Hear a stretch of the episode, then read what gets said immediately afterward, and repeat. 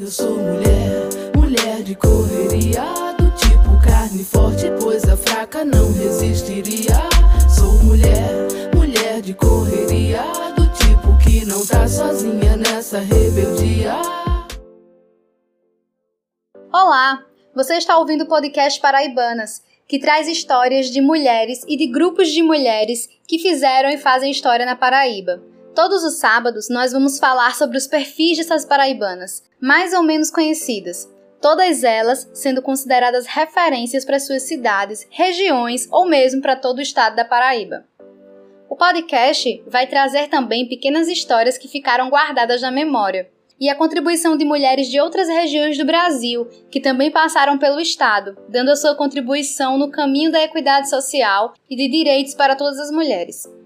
Nesse episódio, dentro do Novembro Negro, Paraibanas fala sobre Gertrudes Maria, uma ex-escravizada que comprou sua liberdade na cidade da Paraíba do Norte, atual João Pessoa. Isso na primeira metade do século XIX. E para falar sobre Gertrudes Maria, a equipe do Paraibanas convidou a professora historiadora Solange Banto Rocha, do Departamento e do Programa de Pós-Graduação em História da Universidade Federal da Paraíba. Ela tem pós-doutorado pelo Centro de Estudos Sociais, o SES, da Universidade de Coimbra. É integrante do Núcleo de Estudos e Pesquisas Afro-Brasileiros e Indígenas, UNEAB, e ativista antirracista, cofundadora e associada à Bamidele, Organização de Mulheres Negras. Solange faz parte também do Movimento de Mulheres Negras da Paraíba, onde ela mora há mais de 30 anos. É, eu sou Ana Veiga e dou as boas-vindas à nossa querida colega Solange Rocha. Solange, é um prazer receber você nesse nosso primeiro episódio aqui do podcast Paraibanas, falando sobre uma mulher que é uma inspiração para muitas outras mulheres negras é, na Paraíba, né? Então, bem-vinda, Solange. Obrigada, Ana. Olá a todas as pessoas que estão nos ouvindo, que estão nos vendo. Quero expressar minha alegria em participar do primeiro episódio do podcast Paraibanas e saudar toda a equipe do podcast Paraibanas, né, que eu entendo que é bastante interessante é, trazer, expor essas trajetórias de mulheres é, que têm é, é vivenciado vários períodos históricos na Paraíba. E começamos com, com uma mulher negra, né, Solange, que eu acho que é bastante importante também. Conta essa história para gente. Afinal, quem foi Gertrudes Maria? Bom, primeiro quero dizer que é uma alegria né, falar de Gertrudes Maria, uma mulher que eu tenho pesquisado, que tem me inspirado nessa minha, nesse meu ativismo é, no final dos anos 90, durante o, o meu mestrado. Encontrei a partir de uma documentação do Fórum de João Pessoa, né, a cidade da Paraíba, como foi colocada, e nesses documentos, né, lá dos primeiros anos é, do século XIX, 1828, a primeira referência que tem de Gertrudes Maria, ela vai se opor a uma tentativa de, da retirada da sua liberdade precarizada. Né? Gertrudes era uma mulher é, escravizada, que tinha comprado a sua liberdade é, parcial, portanto, era libertando, ela estava num processo é, de, de, de, consolidar essa, essa liberdade, né? havia é, é imposições para ela ter condições de, de viver plenamente a liberdade no século XIX, uma sociedade escravista, né? como nós é, sabemos, o Brasil, desde o século XVI, na formação da sociedade brasileira, foi forjado, foi formado com base no sistema escravista. Foram dois terços da nossa história, podemos colocar assim, desde o século XVI até 1888. E Gertrudes vivia nesse período é, que havia um consenso político e ideológico da escravidão, não se contestava esse sistema. E essa mulher, que nasceu provavelmente é, entre 1800 e 1801, ela teve a coragem de se contrapor ao sistema, recorrendo à justiça, né, para manter essa, essa liberdade que ela tinha. quando nós colocamos que ela era crioula, é, historicamente, os estudos têm mostrado, ela é uma primeira geração de africanos, é filha de africanos que, que viveram, que foram escravizados aqui na, na Paraíba.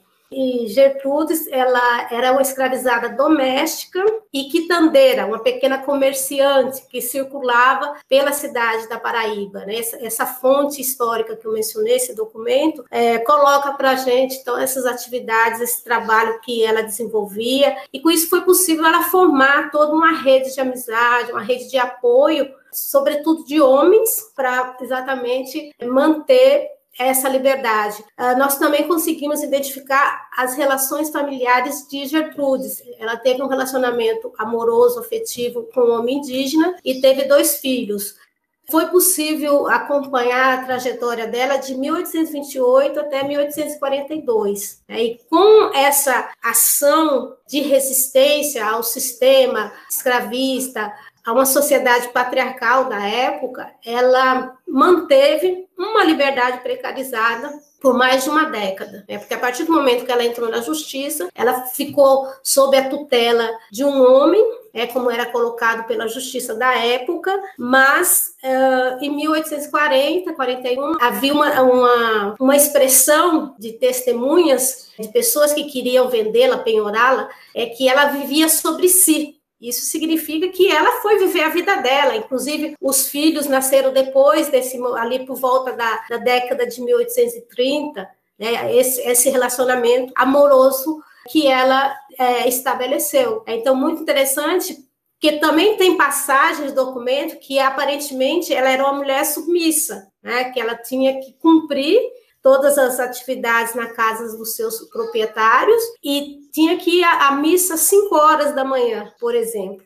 E quando ela colocou esse ela, na verdade, ela, ela tinha um representante, ela tinha advogados, porque pela justiça, a pessoa escravizada era considerada uma coisa, uma mercadoria, não tinha esse direito de entrar na justiça. Mas, como disse anteriormente, com essas redes de amizade que ela tinha, então ela teve apoio de advogados como o Francisco é, de Assis Pereira Rocha, que a acompanhou há mais de uma década. Né? Foi um homem do Partido Conservador aqui na Paraíba, é chefe de polícia, né? depois exerceu o cargo como vice-presidente de província. É, então, integrante da elite, esteve ali fazendo a defesa dela, dizendo que ela tinha comprado a carta, pagou os 100 mil réis que foi acordado com o proprietário, Carlos José da Costa, e, e, foi acompanhando todo esse processo dela. Então, é muito interessante como essa fonte né, nos possibilita conhecer a trajetória dela. E havia muitos depoimentos né, de homens, de mulheres favoráveis, contrários a ela, trazendo assim as, as características dela, mostrando como ela era uma, uma mulher trabalhadora, ela tinha essa capacidade de circular, de vender esses produtos, é, mas no caso da escravidão urbana, né, além do comércio, dessa possibilidade de formar uma poupança, que nós chamamos de pecúlio, menciono novamente é, o estabelecimento de relações sociais variadas. É muito interessante, né, Solange? Você acha que a gente pode dizer, por exemplo, que Gertrudes Maria, ela nos faz perceber um pouco essas possibilidades de resistência e mesmo de agenciamento, né, dessas mulheres escravizadas na Paraíba?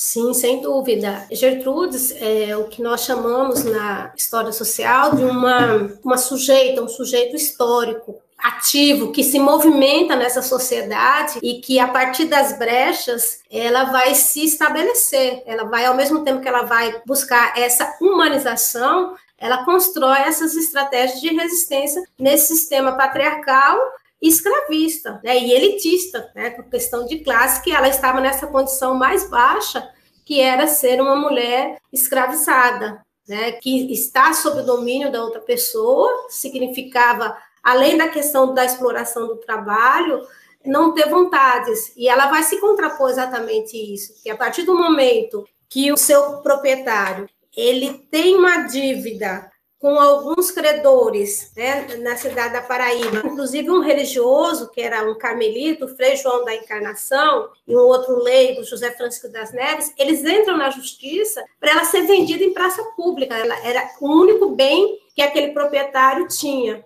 então penhorar e vendê-la para eles serem ressarcidos. Imediatamente, ela estabelece o contato com o homem que foi constituído seu advogado e entra na justiça para contestar esses homens. E ao longo de 1828, 1829, 1830, outras pessoas vão apoiá-la, é, vão testemunhar a favor dela.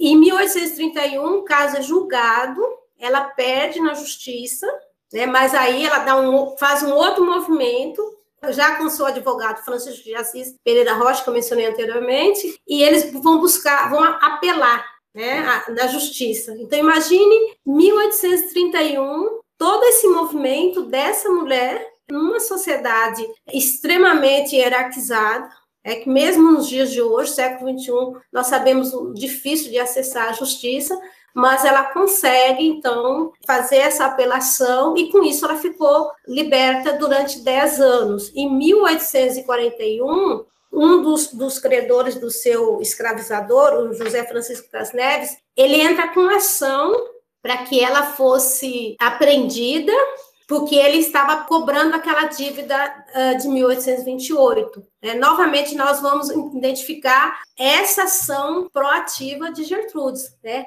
Ela foi presa e ela consegue o contato com o seu advogado, ela foi solta e eles vão, então, dar continuidade ao processo e ele é remetido ao Tribunal da Relação de Recife, que é o órgão superior né, da justiça na época. E com isso, é, nós não temos mais informações de Gertrudes, mas esses 12 anos que nós conseguimos acompanhar a trajetória de Gertrudes, nós vamos identificar então essa movimentação, essas estratégias construídas para ela para viver nessa sociedade escravista. Assim como Gertrude, nós vamos ter várias mulheres em outras partes do Brasil e aqui mesmo na, na, na Paraíba, né, nós vamos ter essa cultura de resistência, como eu procurei mostrar no texto, de mulheres é, escravizadas que conquistaram a sua liberdade, que estabeleceram relações familiares, esses laços sociais trazendo para a gente essa complexidade da, da sociedade escravista, que a historiografia brasileira, né, com base sobretudo na história social, tem trazido a lume, então, essas trajetórias dessas mulheres. E a, a, com a história de Gertrudes, a gente percebe também a complexidade dessas relações escravistas, né? E de como isso implicava estratégias, como você colocou, sobre essas mulheres, eh, para essas mulheres, né? Mesmo as que conseguiam comprar a, a alforria, né? Então, parece que a história é muito mais complexa do que a gente pode dimensionar, né?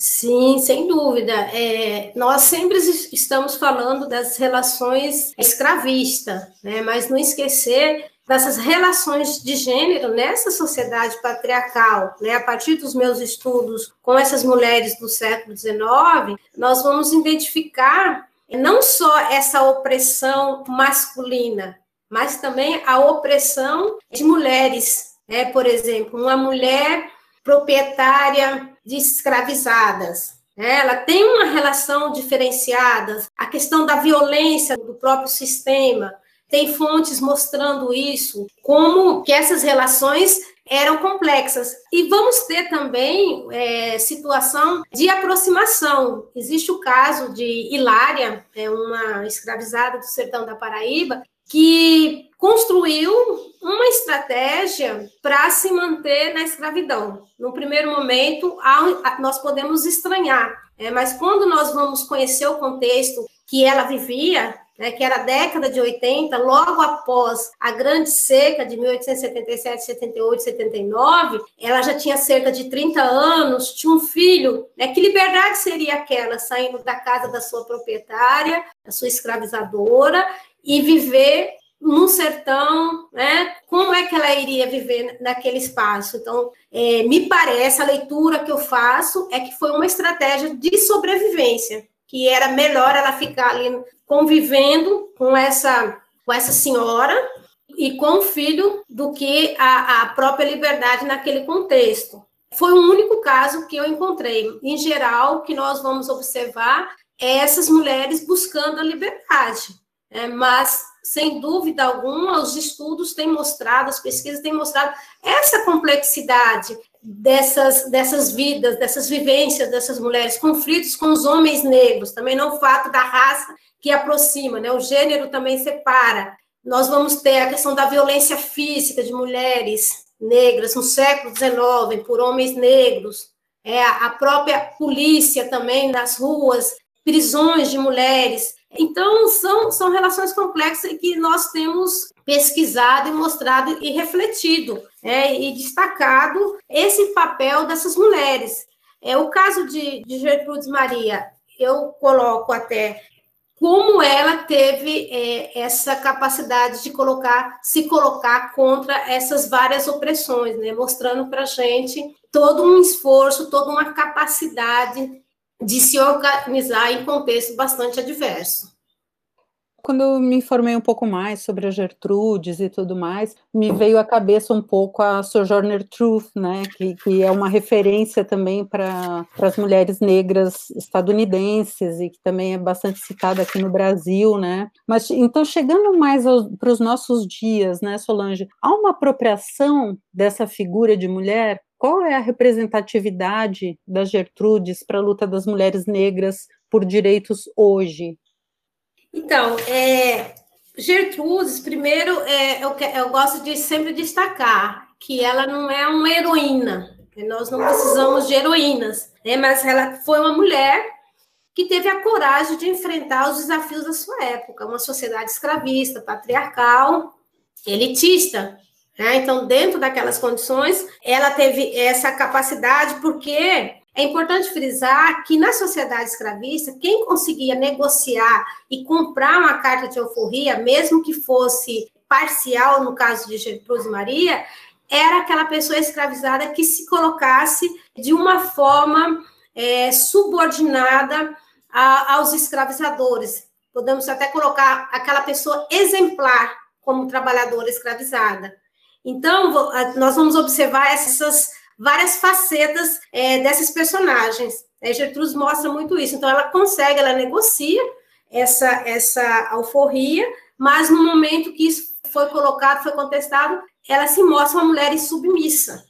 Né, e enfrenta, como eu coloquei anteriormente, esses desafios. E no tempo contemporâneo, é muito interessante que desde que dos anos 2000 é, com o movimento de mulheres negras na Paraíba, como você mencionou no início, eu faço parte da Bamidele, que foi criada, foi fundada em 2001, mas antes disso nós tivemos um grupo de mulheres negras é, no final dos anos de 1990, né? Então, desde os últimos anos da década de 90 que nós temos essa formação desse movimento de mulheres negras aqui na Paraíba. E Gertrudes tem sido é, inspiradora né, e tem um, um, um, reconhecimento concreto quando se traz a memória de Gertrude.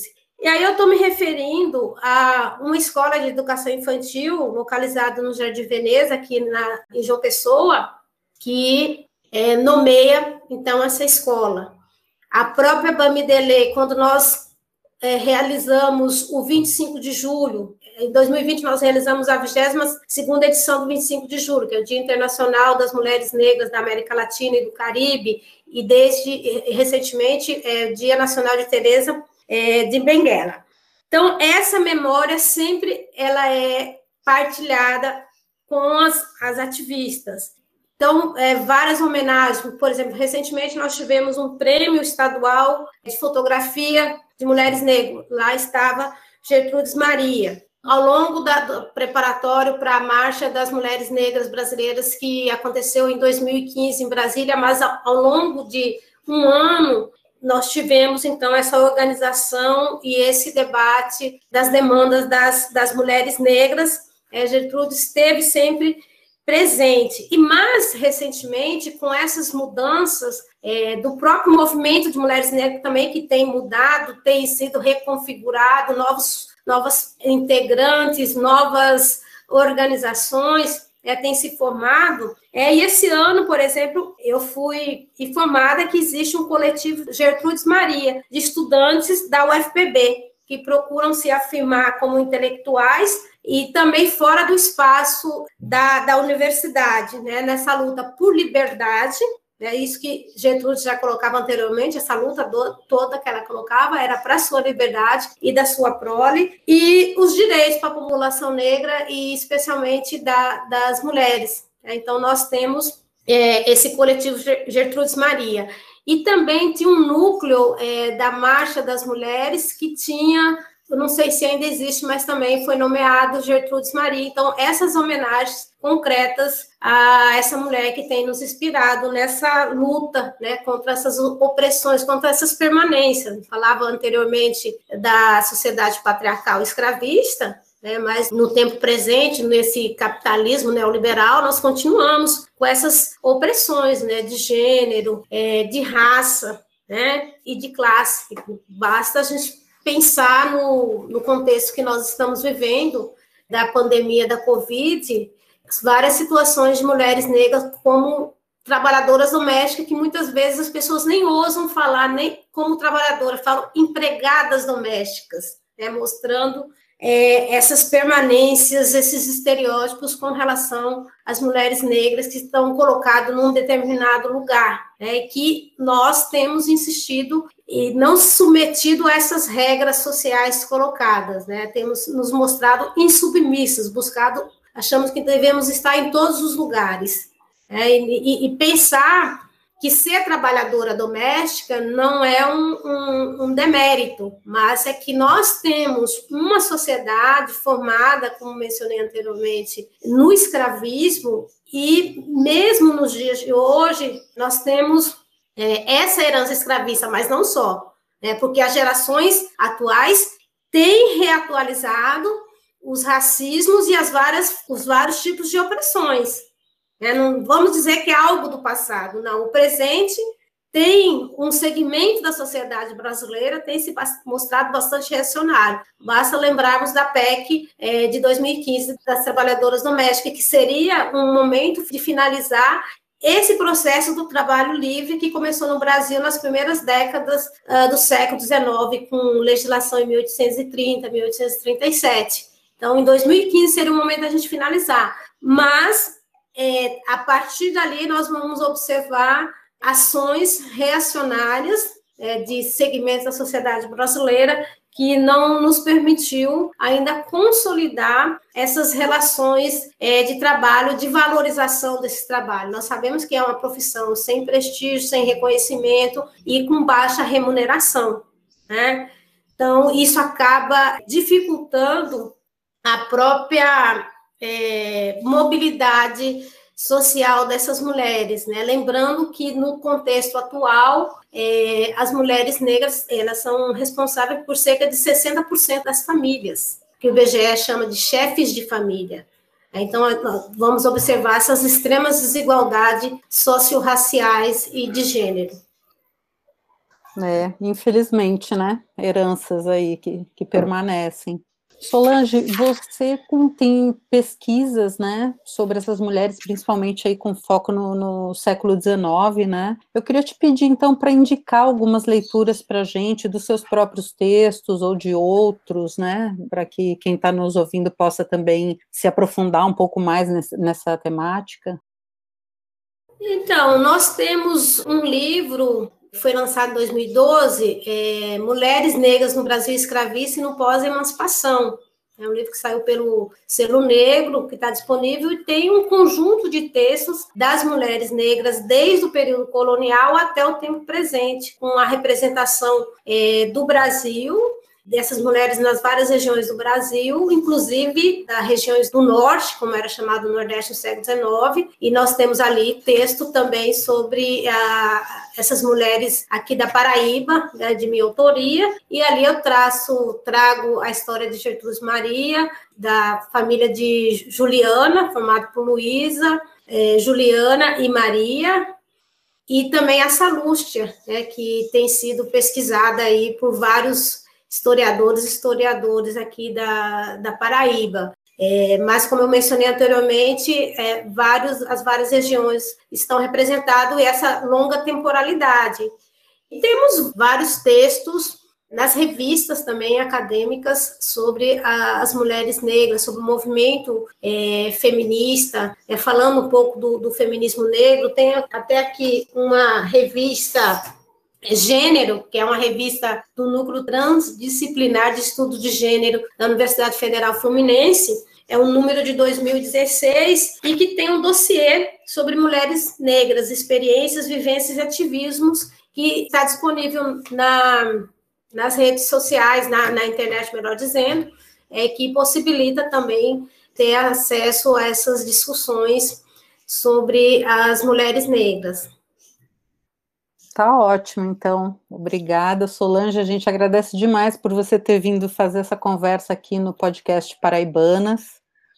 Que isso se repita, né? Que a gente possa ter outras mulheres aí para conversar mais adiante. Eu que agradeço, então, essa oportunidade de conversar sobre Gertrudes Maria, né, dessa trajetória tão que nos desafia né, a pensar como é que ela conseguiu superar, mesmo que parcialmente, mesmo que não saibamos o fim, o resultado né, do, do, do, seu processo. Eu ainda estou em busca desse, desse processo em, em Recife, mas espero que outras pesquisadoras também se animem e continuem é, essa história. Mas esses 12 anos da, da, trajetória de Gertrude já nos mostra é, essa forma de, de, de, resistência dessas mulheres ao sistema escravista, ao sistema patriarcal, né, e tem nos encorajado a atuar nessa luta antirracista, nessa luta por igualdade de, de gênero e equidade social e racial. Essa luta tão necessária. Obrigada. Bom, então a gente fica por aqui, mas semana que vem tem mais conversa no podcast, para vocês acompanharem também a riqueza do universo dessas mulheres paraibanas. Paraibanas é o produto do trabalho de uma equipe formada pelas professoras Suzel Oliveira da Rosa, Ana Veiga e Glória Rabai, pelas pesquisadoras eu, Sabrina Bezerra, Daiane Sobreira, Uliana Gomes e a equipe de produção e edição Lucas Dantas, Kinara Santos, Amanda Aparecida, Rodrigo Guedes e Janiele Pontes. E no sábado que vem, o Paraibanas vai contar a história de Maria Santana dos Santos, conhecida como Maria de Calu, com a participação da professora Jussara Costa da UEPB. Não vai perder!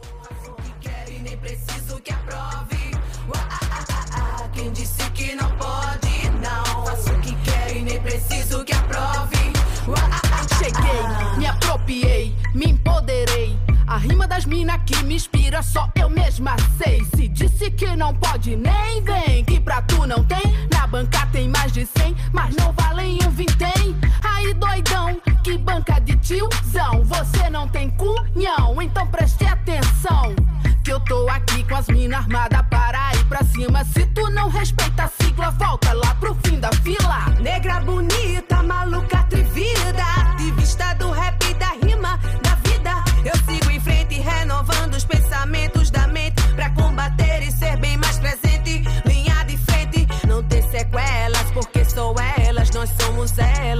Convoco todas pra missão. Não ter sequelas, porque sou elas, nós somos elas. Convoco todas pra missão. Quem disse que não pode? Faço o que quer e nem preciso que aprove.